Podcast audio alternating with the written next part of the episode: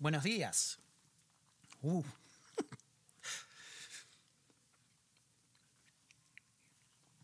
Así que el viaje que me trajo aquí en esta mañana empezó en un pequeño país en el oeste de África llamado Ghana. En Ghana cantar es, es una forma de vivir, el cantar es una forma de vivir. Cantamos cuando vamos a la granja, cuando vamos al río, al río perdón, cantamos cuando, cuando hay que darle un nombre a un niño, en los funerales, en los matrimonios. Cantamos, y todo, y todo entre medio, así que es normal para nosotros eh, cantar como una parte de adoración los domingos, así que para mí empecé como niño, me encontré, eh, me pidieron que cante en el coro un sábado a la mañana, los sábados a la mañana me levantaba y la casa estaba llena de música. Eh, mientras limpiábamos el baño, hacíamos las cosas de la casa, todos cantábamos en casa. Algunas de las canciones eran canciones cristianas y otras no. Así que me regalaron un inario cuando tenía ocho y debido a que estaba en el coro, eh, estaba en la iglesia presbiteriana en Ghana y el coro procesaba, procesaba, hacían procesión hacia la iglesia. Yo iba en la procesión mi papá era el que estaba en el coro. Y bueno, me, enseñaba, me enseñaba cómo tocar el piano y el, bajo y la batería. Y estuve en muchos ministerios, en, eh, en la secundaria, universidad. Después, nunca surgió la pregunta a mí de por qué cantamos tanto y por qué la música era tan importante y por qué los domingos cantábamos. Y bueno, después de terminar el college viajé a Reino Unido, después vine acá y, estuve en una iglesia predominantemente de gente de Ghana en el norte de Virginia y era confrontado con, con esa pregunta de que lo que hacemos el domingo es como que faltaba algo. Y una, una mañana el pastor me llamó a la oficina de la iglesia después del servicio y me preguntó por qué no, no estaba bien no estaba adorando lo suficiente para hacer que la presencia de Dios bajara, porque era difícil para que la congregación experimentara la presencia de Dios durante la adoración, debido a que mi performance era mediocre. Así que puse una pasión en mi corazón de lo, averiguar lo que estaba haciendo mal. Empecé a preguntar por qué Jesús no se revela cuando guío la alabanza. Eh, no debo decirles que estaba equivocado en presumir de que todo lo que yo hago o lo que no haga hace que la presencia de Dios llegue o no. No hay absolutamente nada que yo pueda hacer o que no pueda hacer que haga que la presencia de Dios descienda. Así que amigos, cuando nos reunimos los domingos a la mañana como familia, como estamos en esta mañana reunidos, la adoración al Dios más alto involucra más que cantar solamente. No solamente cantamos porque es lo próximo para hacer, los anuncios han sido hechos, la escritura ha sido leída, entonces lo próximo es leer. No, no es por el que nos reunimos a cantar. Dios nos manda a cantar. Así que cuando cantamos, estamos respondiendo y obedeciendo ese mandamiento. Eso es lo que hacemos cuando cantamos. No es solamente otro ítem en el servicio de adoración. Así que como Matthew dijo, los, los domingos pasados estuvimos en una serie que se llama ¿Por qué el domingo importa? Y Matthew puso la vara alta para nosotros en, en cómo el Evangelio muestra y forma nuestros servicios y parte del contexto de nuestros servicios no es tan importante como el contenido que hay en eso, así que el contenido de nuestras reuniones es igual, igualmente importante como lo que viene en la estructura. Nos recuerda que el domingo es todo acerca de glorificar a Dios y edificarnos unos a otros, recordando y respondiendo al Evangelio. La semana pasada Quinn eh, predicó sobre predicar la palabra de Dios y nos recuerda que los pastores tenemos una, los tienen una responsabilidad santa de predicar la palabra porque somos todos prontos a alejarnos de la verdad. Esta semana vamos a continuar con lo mismo, pero esta vez se trata sobre cantar. El domingo sí importa porque necesitamos cantar la palabra y se me recordó recientemente que la adoración no solamente no empieza solo cuando la música empiesa, sino que ya debería ser parte de nuestra vida diaria caminando con el Señor. Así que de antes de, antes entrar a este lugar, los domingos no es el único tiempo en el cual vas a cantar. Tu adoración comienza antes de llegar acá, debería ser parte de lo que haces este, diariamente. Así que espero que por la próxima media hora, más o menos, podamos ver por qué el cantar es tan importante y parte integral de nuestra adoración al Señor. ¿Y por qué debemos cantar cuando nos reunimos como hemos hecho hasta ahora? Por favor, oren conmigo. Oh Dios Todopoderoso, te damos gracias en esta mañana por la oportunidad de reunirnos como familia, unidos por la vida de nuestro Salvador Jesucristo su gracia salvadora y la inmensidad que el regalo que hemos recibido libremente, gratuitamente. Oro y pido que tú uses este que me uses a mí para hablar a tu pueblo y que escojas cada palabra y salgan de mis labios. Oro que tú, mientras tu palabra salga de mis labios, que tú traigas convicción en donde más se necesita y que traigas confirmación donde es más requerida. Y que traigas confort donde más se necesite. Te doy gracias, Señor, por estar presente aquí con nosotros, ahora y siempre. En el nombre de Jesús oramos. Amén. Como sabemos, hemos cantado algunas canciones este domingo y el cantar involucra hacer una melodía con letra. Eso proclama la gloria y poder de Cristo. Nos ayuda para darlo a conocer a todo el mundo cuando levantamos nuestras, elevamos nuestras voces y cantamos. Al mismo tiempo, el cantar nos confronta con la verdad del Evangelio. Nos trae a la comodidad del Evangelio y nos desafía a reconocer y someternos a la soberanía de nuestro Señor Jesucristo. Así que antes de ir a por qué debemos cantar los domingos, quiero darles un contexto, si me, lo permitan, acerca de la carta de Pablo a los colosenses. ¿Por qué Pablo escribió esa carta en primer lugar? Pablo está escribiendo a los colosenses Eh, que era una carta que estaba muy profundamente arraigada en su corazón debido al amor que tenía esta iglesia. Les recuerda específicamente quién es Cristo, su grandeza, que es increíble, y la obra de redención que había hecho en su favor. Y también quiere que recordarnos cómo los colosenses estaban dentro del gran plan de Dios de, redención del mundo. Su carta a los colosenses nos muestra cuán majestuoso y cuán poderoso Jesucristo es. Y hace eso al magnificar la palabra de Dios, de Cristo, la obra de Cristo, perdón, y nos muestra qué importante fue esa obra para nuestras vidas.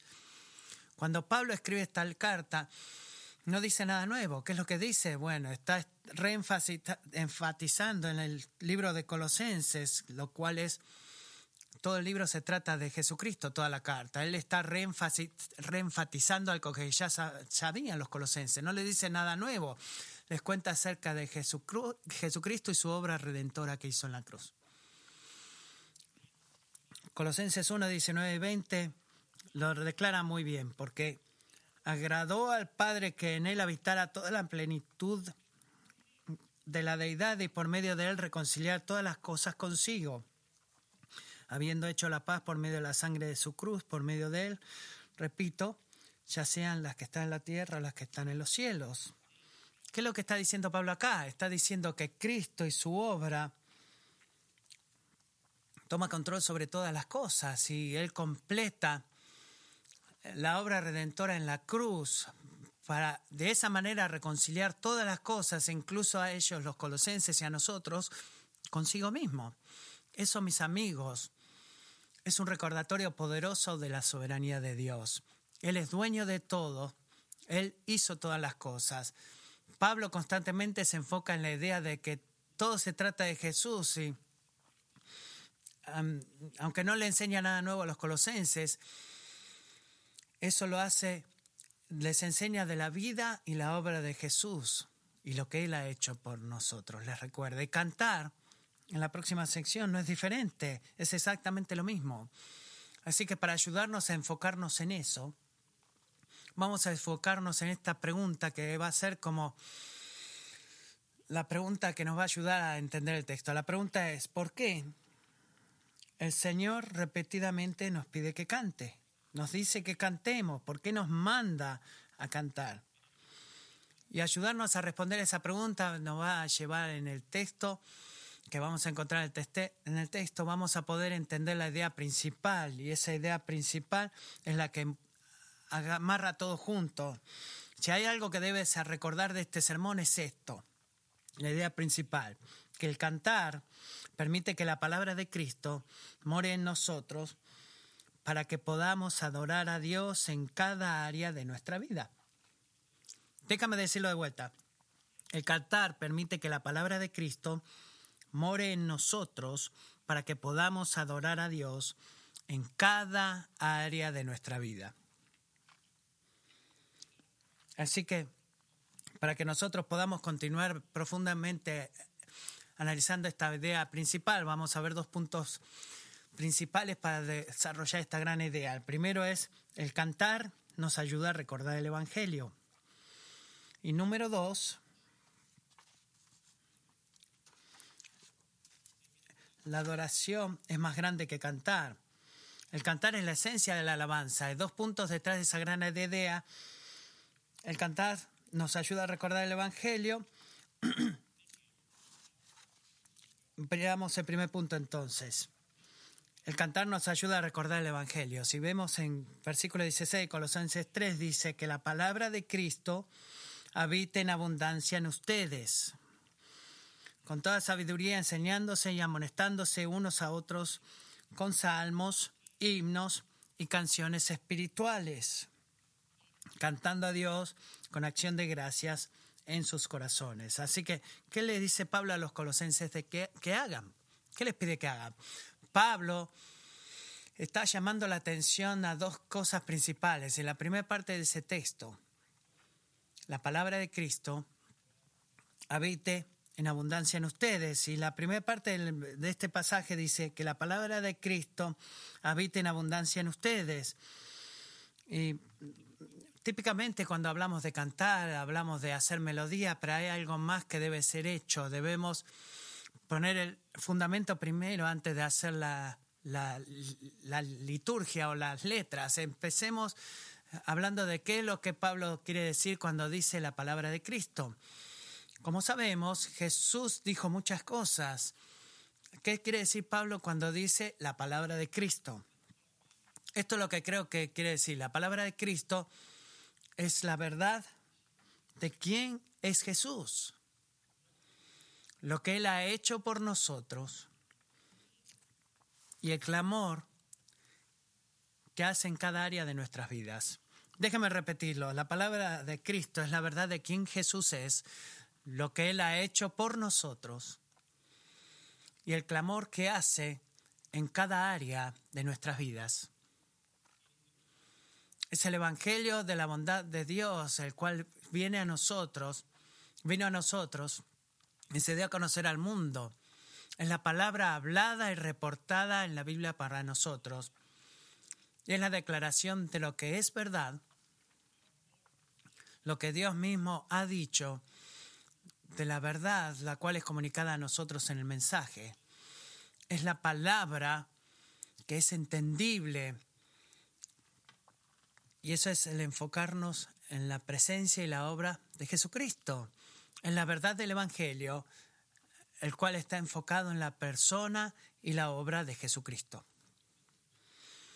Esto es lo que no es. no es una experiencia o una idea abstracta, no es algo que no podemos entender o interpretar, no es como nos sentimos sobre las cosas, o una interpretación académica de cómo las personas, algunas personas perciben las verdades históricas. Eso es lo que no es. Es la buena noticia del Señor Jesucristo. Esa es la palabra de Dios.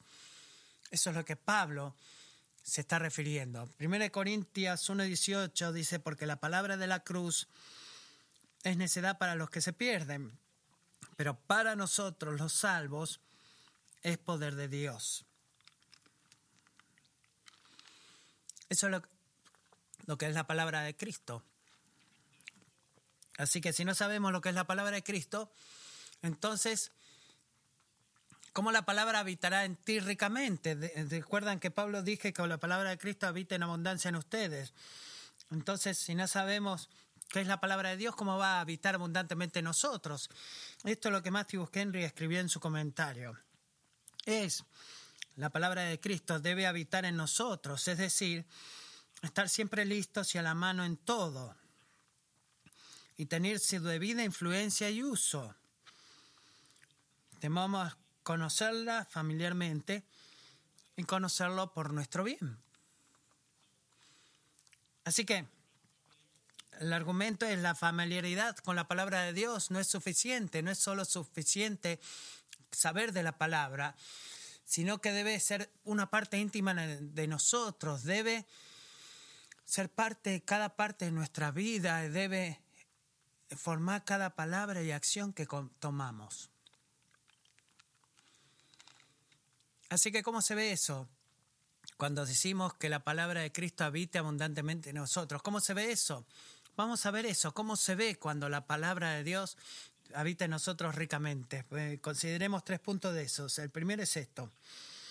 Dejar que la palabra de Cristo habite en ti ricamente comienza alejándose del pecado, ya sea la fe en Cristo. Así que dejar que la palabra de Cristo habite en ti ricamente comienza alejándose del pecado y hacia la fe en Cristo. ¿Qué quiere significa? Eh, la verdad de que no solamente tenemos la palabra en nosotros, sino que Él mismo habita en nuestros corazones. La habitación de la palabra en nuestros corazones da el lugar para Cristo, de tal forma que Él puede clamar en la totalidad de nuestras vidas. Eso significa que cuando Él viene, se queda. Él hace habitación en nuestros corazones, no es una visita temporaria, no viene para estar y después quizás irse y cuando tú estás en problemas vuelve otra vez y resuelve el problema, no, Él viene y se queda permanentemente, hace habitación en tu corazón.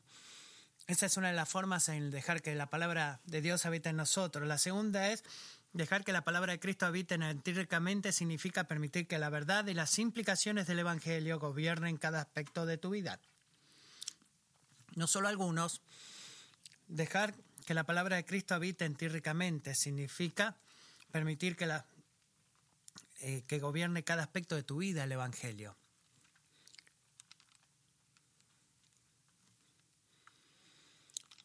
Así que, ¿qué significa eso? La palabra ricamente, esa palabra, demuestra un profundo deseo de ser lleno de la palabra de Dios, lo cual es, por supuesto, el Evangelio y también implica que muchas personas tienen las palabras en sus corazones, pero la palabra no tiene ningún poder para cambiarlos. Están familiarizados, están al tanto, pero la palabra no tiene ningún impacto en sus vidas, así que escuchamos la palabra, quizás podemos citarla y así todo no tiene fundamento en lo que hacemos, no tiene importancia en nuestras vidas. Recuerdo eh, Mavis y yo, mi esposa, pasamos por tiempos difíciles, tuvimos esta conversación y a veces hablamos de eso y cuando miramos hacia atrás, reconocemos de que si no hubiera estado el Señor en nuestras vidas, nuestro matrimonio no hubiera sobrevivido. La, la belleza de tener un hijos nuevos, presiones financieras, necesidades, hubieran hecho imposible para nosotros tener una vida que sea placentera al Señor. Así que siempre he tenido dolor y cómo he respondido de malas maneras a ella. Íbamos a la iglesia y pasaba cada vez que íbamos a la iglesia, cada vez que íbamos manejando, la conversación más simple se se convertían en argumentos y peleas muy fuertes hasta el punto de que llegaba a la iglesia y veía como que algo cambiaba y volvía a autopiloto, pasaba al estrado, leía la palabra, proveía una exhortación, guiaba la alabanza, y como si nada hubiera pasado. Y así todo, algunos minutos atrás había dicho las cosas más horribles a mi esposa. Así que teniendo la palabra de Dios en mi corazón no impactaba a mí, podía ir al estrado, a subir al escenario, guiar, cantar. Incluso Colosenses 3:19 específicamente dice, esposos o maridos amen a sus mujeres y no sean ásperos con ellas. Yo decía las cosas más horribles a ella y después me subí al escenario como si nada hubiera pasado. Esa no es la forma en la cual la palabra de Cristo habita en nosotros. Si la palabra de Cristo habita en nosotros, vamos a responder con amor. Respondería con amor a ella y la trataría a ella con bondad. Quizás eres una persona joven o un adolescente que estás aquí.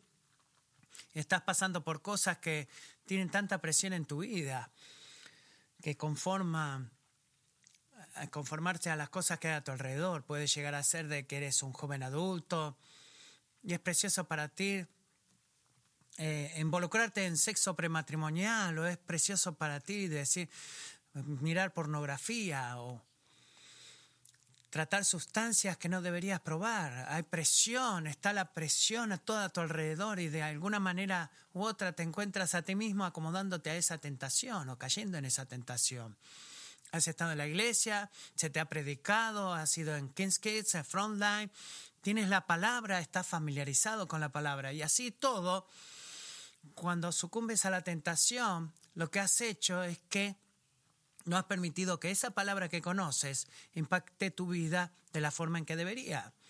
Romanos 12.1 dice esto, por tanto hermanos, les ruego por las misericordias de Dios que presenten sus cuerpos como sacrificio vivo y santo, aceptable a Dios, que es el culto racional de ustedes. Así todo, has sucumbido a esa tentación, así que lo que has hecho es que no has permitido que la palabra de Dios te detuviera en ese momento, que te recordara del precio que Cristo Jesús pagó para por ti para que puedas eh, obtener perdón y redención. Cuando hacemos eso no permitimos que la palabra de Dios impacte en nosotros, así que la verdad y la implicación del Evangelio. No impacta, no impacta nuestras de ninguna manera, así que debemos dejar que la palabra de Dios habite ricamente en nosotros y debe ser la mayor medida y la forma más eficiente de medir y poder hacer lugar para que esa palabra llene y gobierne nuestras almas completamente. Debemos llegar a esa medida. Y esa, esto es lo que Matthew ha dicho recientemente. Me gusta, amo lo que él dijo. Te cito a ti, Matthew. Dice, la conciencia nominal del Evangelio es radicalmente diferente de estar saturado con el Evangelio, a ser gobernado por el Evangelio. Solo para tener una idea o conocer la palabra, es muy diferente a tener la palabra habitando en ti y permitir que esa palabra impacte tu vida en todo lo que dices y en todo lo que haces.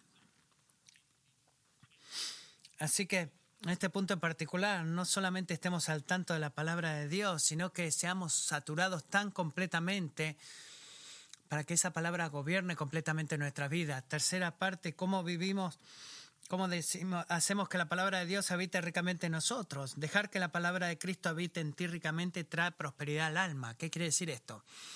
Cuando la palabra de Cristo habita ricamente en nosotros, nos llama a responder en quién es Jesús, y lo que Él ha hecho para gobernar y clamar todo lo que hacemos, pensamos o decimos. La prosperidad del alma no viene del autodescubrimiento, aunque viene de las cosas que hacemos o no hacemos.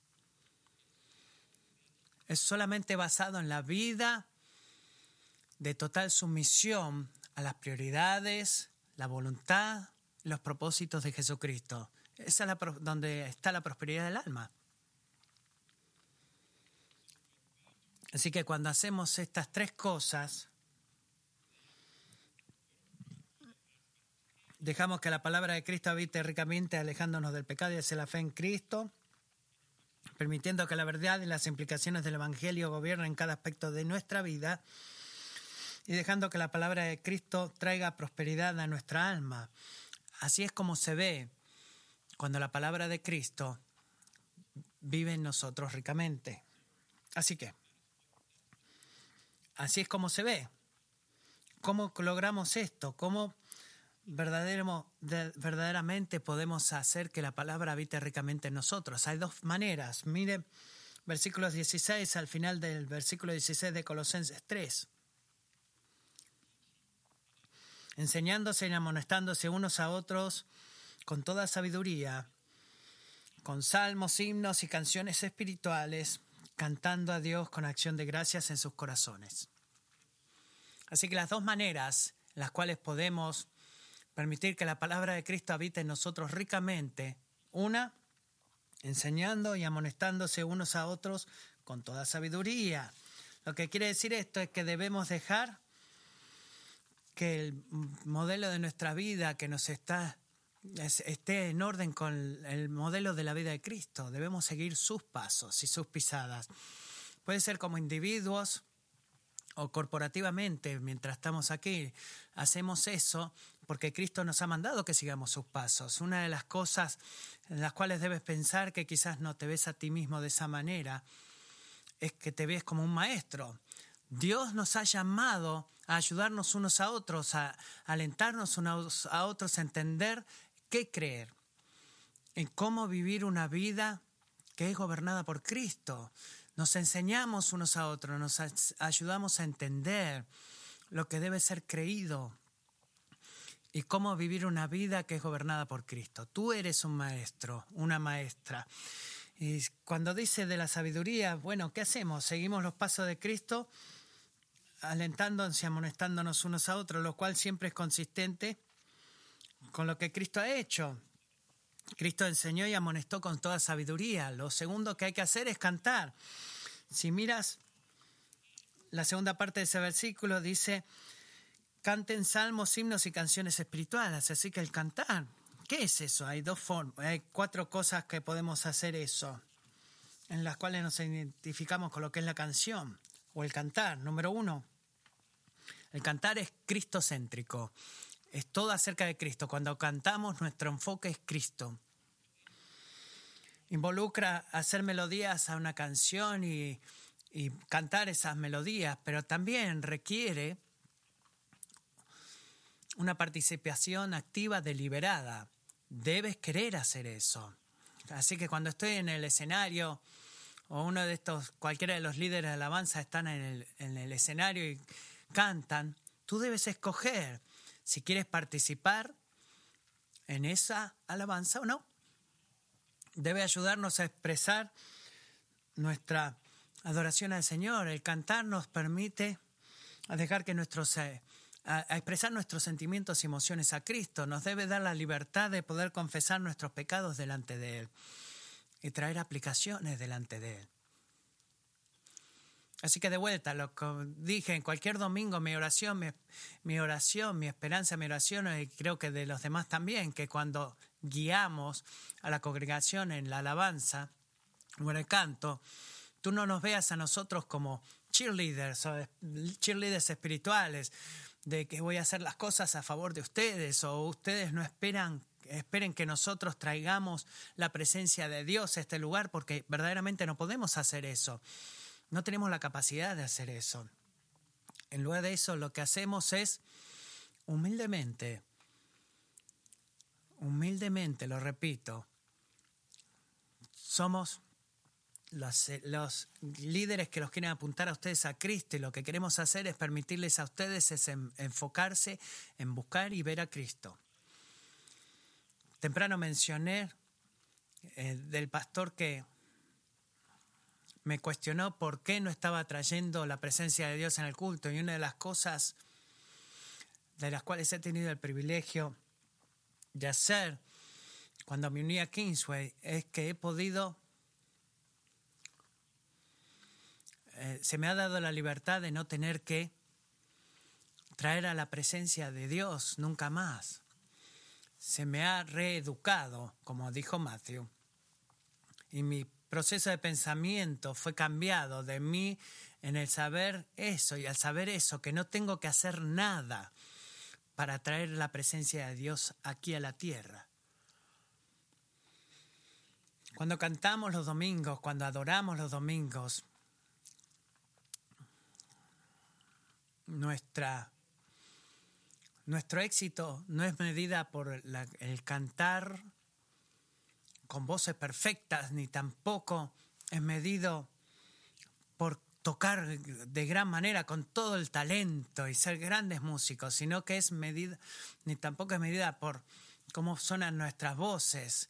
Nuestro éxito no es medido de eso, de esa manera. Lo que hacemos es poder ver la oportunidad de dejar que la palabra de Cristo habite en nosotros, recordándonos unos a otros a través de nuestras voces y nuestro canto, quién es Jesús y lo que Él ha hecho por nosotros. Por eso, escúchenme, los urjo cuando cantamos a dejar que Cristo sea el centro de ese canto y que no deje, nos cansemos de hacer eso, elevar nuestras voces para ayudarnos unos a otros a enfocarnos en Cristo. Segundo, el cantar es instructivo por naturaleza. En otras palabras, aprendemos, enseñamos, aprendemos a cantar y la canción, la música nos enseña a través de las letras que cantamos. Así que las canciones que cantamos esta mañana, cuando escuchan la letra y cantaron esas letras, hay verdades del Evangelio en esas letras que fueron traídas acá a nosotros y nos permite enseñar y amonestarnos unos a otros. Y lo que eso significa es que tanto como quiero elegir canciones para pues, llenar los servicios, verdaderamente tenemos mucho cuidado de escoger canciones que nos va a ayudar a hacer exactamente eso, que es enseñar y amonestarnos unos a otros. Y eso es lo que Pablo nos dice acá que debemos enseñarnos y amonestarnos unos a otros y eh, hacemos eso a través de la música y a través de la letra de la música que cantamos, las canciones que cantamos cada domingo. La tercera parte del cantar, el tercer punto es que el cantar es corporativo. De vuelta, hay una conexión entre la, el modelo instruccional de, de cantar y el corporativo. La naturaleza corporativa del canto implica una combinación intrínseca de, de, corporativamente hacerlo. en otras palabras, debemos cantar juntos, una comunidad de creyentes. Efesios 5, 19 nos dice, hablé entre ustedes con salmos, himnos y cantos espirituales, cantando y alabando con su corazón al Señor. Cuando vivimos una vida una comunidad fuerte de creyentes, es, que nos podemos confrontar unos a otros con la verdad del Evangelio de Jesucristo. Podemos confrontarnos unos a otros con la verdad del Evangelio de Jesucristo y hacemos eso en amor.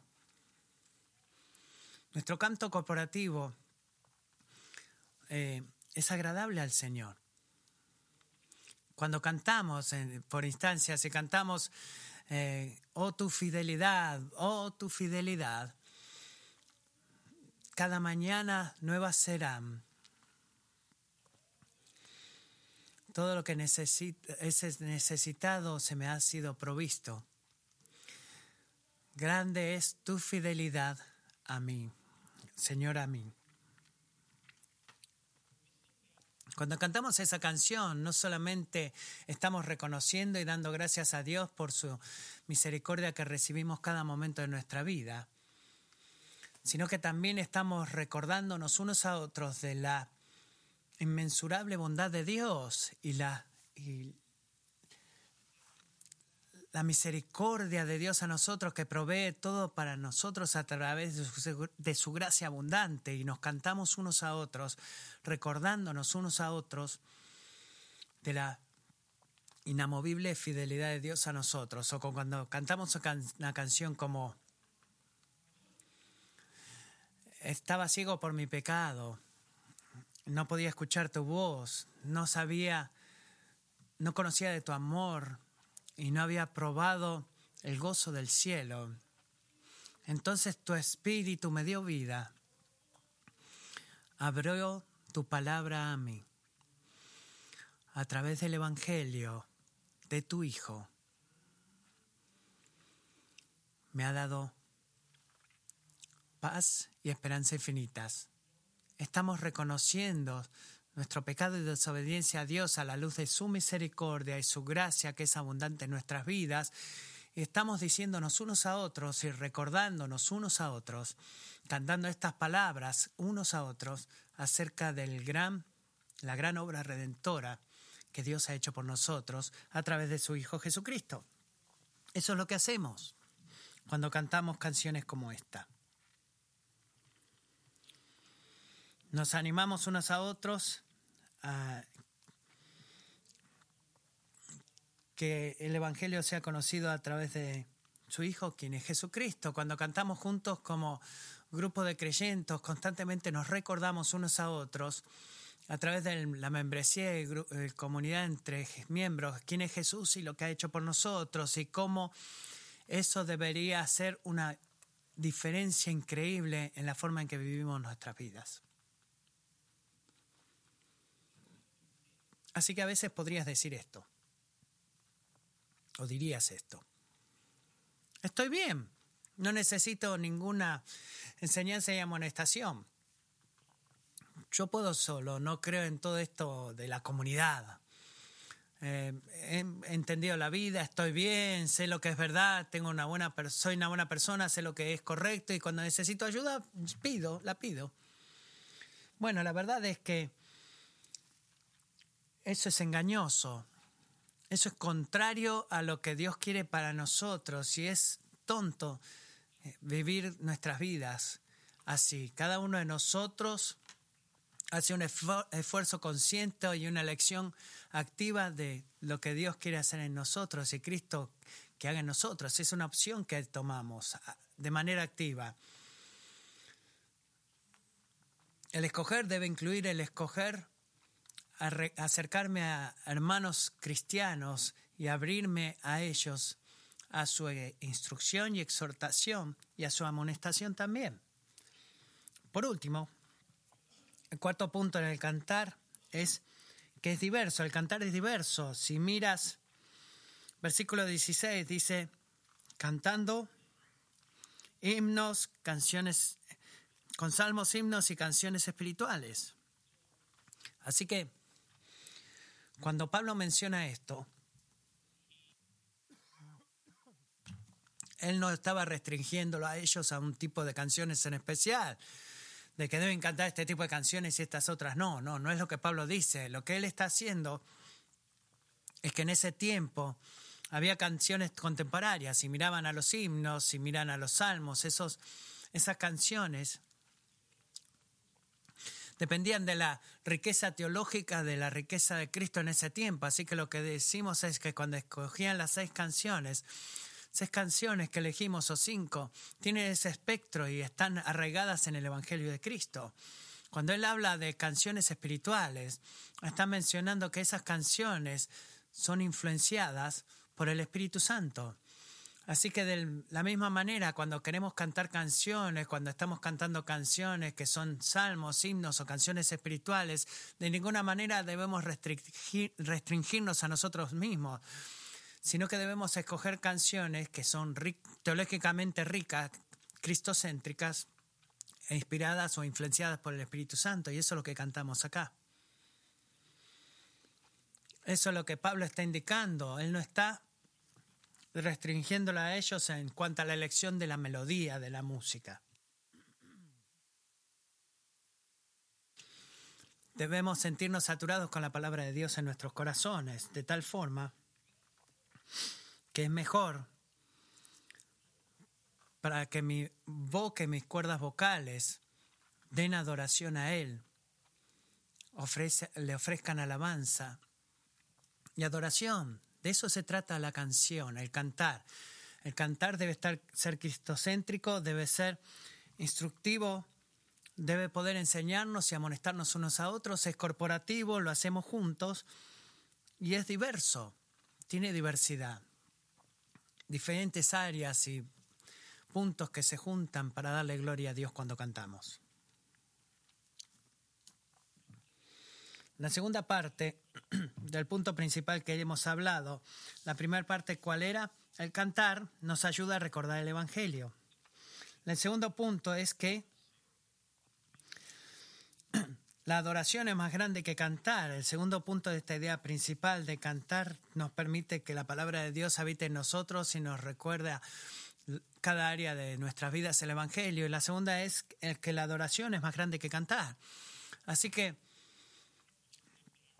el versículo 16 hemos visto específicamente las mecánicas de cómo la palabra de Dios impacta nuestras vidas, pero el versículo 17 nos provee una visión más grande, como que hace un acercamiento para darnos una, una imagen más detallada de cuál es el plan de Dios y las intenciones de Dios y lo que Dios ha planeado para nosotros. Miren versículo 17, dice, y todo lo que hagan, de palabra o de hecho, háganlo todo en el nombre del Señor Jesús dando gracias por medio de Él a Dios el Padre. Nuestras vidas deben ser una respuesta al plan cósmico de Dios de redención.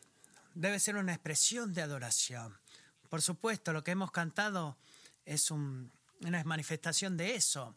Y ser, estar cantando o estar adorando es más grande que el cantar. Y quiero que miremos dos puntos acá en esta parte. El primero es, Toda nuestra vida debe ser una expresión de adoración. Cada camino de nuestra vida debe ser una expresión de adoración. ¿Qué quiere decir eso? ¿Qué significa eso?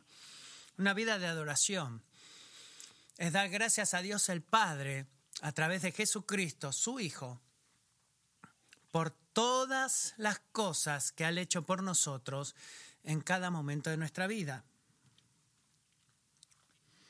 Significa continuamente responder esta pregunta. ¿Cómo puedo vivir una vida de gratitud al Señor ahora mismo?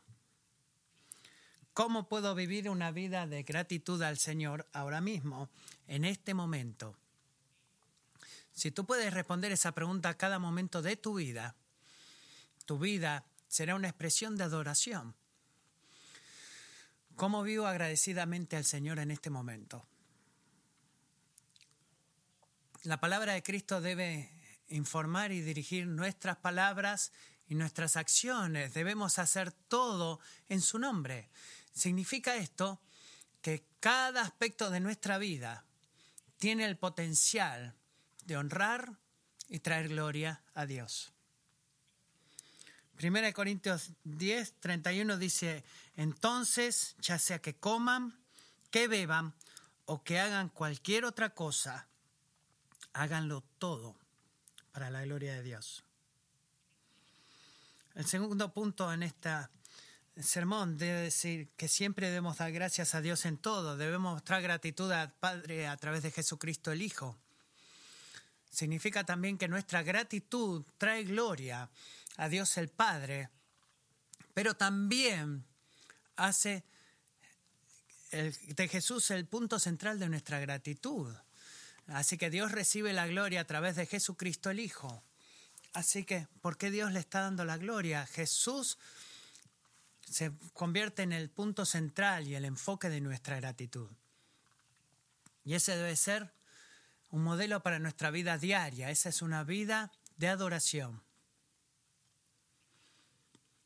Ese debe ser cómo vivimos nuestras vidas, con constante, constantemente respondiendo a la pregunta, ¿cómo puedo vivir una vida de gratitud al Señor ahora mismo? Así que, debemos hacer todo con esa meta. La pregunta es, ¿por qué debemos cantar los domingos entonces cuando nos reunimos, cuando nos reunimos como estamos ahora? ¿Por qué debemos cantar? Bueno, primero debemos cantar la palabra. ¿Por qué? Cantando nos ayuda a recordar el Evangelio para que de esa manera habite en nosotros ricamente.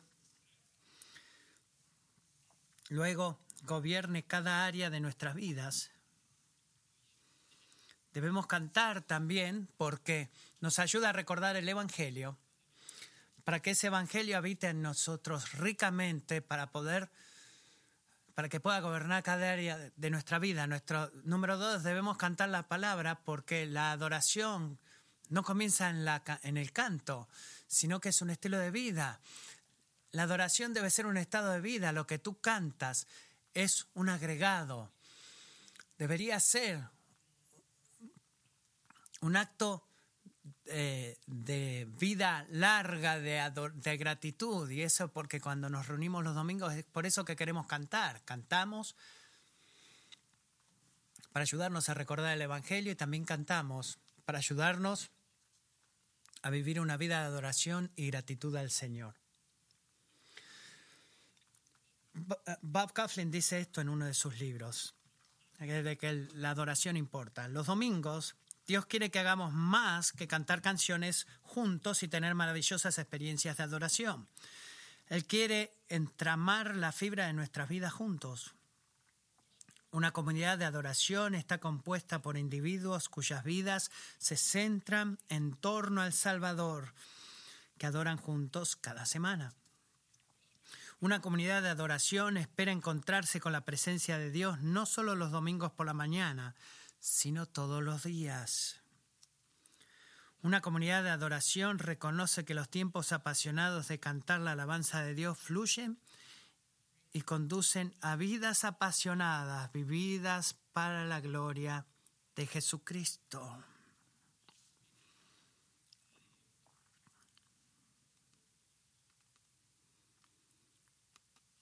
Amigos, nuestro canto debe fluir y llevarnos a vidas apasionadas, que significa vivir para la gloria de Jesucristo. Cuando cantamos los domingos, esto es lo que hacemos, estamos preparándonos para cuando estemos en el cielo.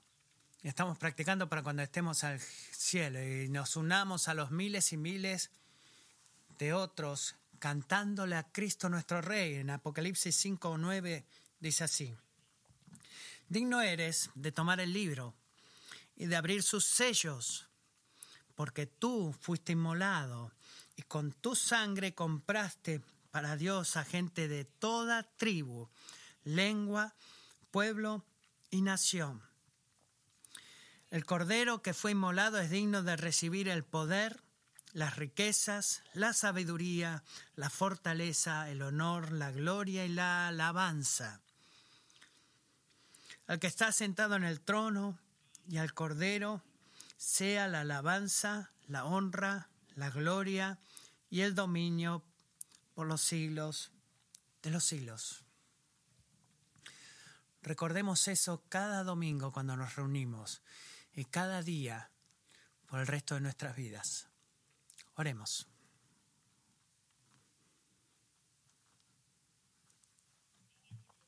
Oh Dios Todopoderoso, te damos gracias por la obra de tu Hijo Jesucristo, la cual ha hecho disponible para nosotros.